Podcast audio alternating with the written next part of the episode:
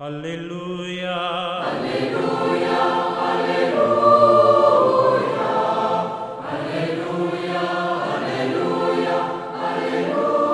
Con ese canto de aleluya nos damos cuenta que hemos iniciado ya este tiempo de la resurrección, el tiempo de Pascua. Y hoy en este segundo domingo de Pascua reflexionamos ahí Juan capítulo 20, los versículos del 19 al 31. Este texto se compone de un relato que lo podríamos llamar en dos tiempos y de un epílogo o comentario final del autor a todo el Evangelio. El relato arranca al atardecer del mismo día en el que de madrugada Pedro y el discípulo amado habían comprobado que el sepulcro de Jesús estaba vacío. El lugar es un espacio cerrado a causa de un miedo al exterior humano. Jesús se hace presente en ese espacio y su presencia comunica paz e infunde alegría a los judíos que están encerrados. Y con la paz y la alegría, el aliento de un envío a imagen y semejanza del envío de Jesús por el Padre.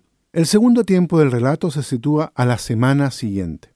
Esta vez, el problema no es externo, miedo a los judíos, sino interno. Tomás ha puesto condiciones para poder creer que Jesús está vivo de nuevo se hace Jesús presente comunicando paz e inmediatamente se dirige al hombre que había puesto condiciones.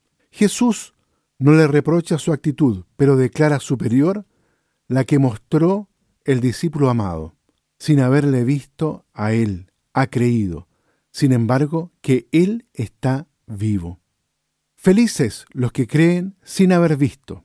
Esa es la bienaventuranza por parte de Jesús. Jesús no le reprocha a Tomás su actitud, pero declara superior la exhibida por el discípulo amado, especialmente ahí en Juan capítulo 20 en el versículo 8. Sin haberle visto a él, ha creído. Sin embargo, que él está vivo. La traducción litúrgica habla en perspectiva de futuro. Dichosos los que crean sin haber visto. La lectura es correcta, pero a condición de enraizarla en el presente del grupo cuyo símbolo es el discípulo amado, personaje no necesariamente individual y que por eso mismo jamás tiene nombre propio exclusivo. Dichosos los que tienen fe sin haber visto. Los dos últimos versículos no se refieren solo al relato de hoy, sino que tienen en cuenta la totalidad del Evangelio. Los interlocutores son el autor y sus lectores el autor se dirige directa y explícitamente a los lectores, nosotros, por ejemplo. El primer tiempo del relato sugiere por evocación las primeras líneas del Génesis. La tierra era un caos informe sobre la faz del abismo, la tiniebla, y el aliento de Dios se cernía sobre la faz de las aguas. En ambos casos, el aliento crea una situación nueva, poniendo fin a otra anterior de tiniebla o de espacio cerrado. Probablemente haya que buscar en esta evocación la clave de lectura de este texto. ¿No querrá hablarnos el autor de un nuevo comienzo, de una nueva creación? La primera creación llevaba anexada una bendición, creced y multiplicaos.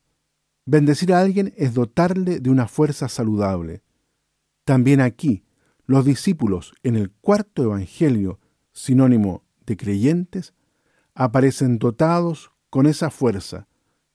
Recibid Espíritu Santo, a quienes les perdonéis los pecados, les quedan perdonados, a quienes se los retengáis, les quedan retenidos. Estas palabras no tienen un sentido judicial, en primer lugar. Hay que interpretarlas en la línea de la bendición bíblica. La bendición produce el engrandecimiento ante los demás de las personas bendecidas, a la vez que Dios hace depender su conducta respecto de los hombres de la postura que éstos adopten frente a las personas que Él ha bendecido. El creyente en Jesús es recipiente y también causa de bendición, es fuerza saludable para los demás. Tal vez esta grandeza explica el interés del autor del cuarto Evangelio por el tema de la fe en Jesús y de las personas creyentes. Él ha escrito, nos dice, para que crean que Jesús es el Hijo de Dios. Felices los que tienen fe sin haber visto. El autor sabe que esto no es una cuestión de evidencia tajante. Tal vez por eso no habla él de milagros, sino de signos. El signo hay que saber captarlo. Creer en Jesús es un proceso que se lleva a cabo por descortecimiento o eliminación por capas, pero por este mismo no es un proceso fácil, pues comporta siempre renovación de los hábitos personales y de comportamientos del que se dice creyente. Muy bien, queridos amigos, en este domingo entonces, el segundo del tiempo de Pascua, los invito a que podamos, junto con toda la iglesia, podamos unirnos a esta fe creyente en Cristo vivo y resucitado. Que Dios los bendiga a todos y a cada uno. Aleluya. Aleluya.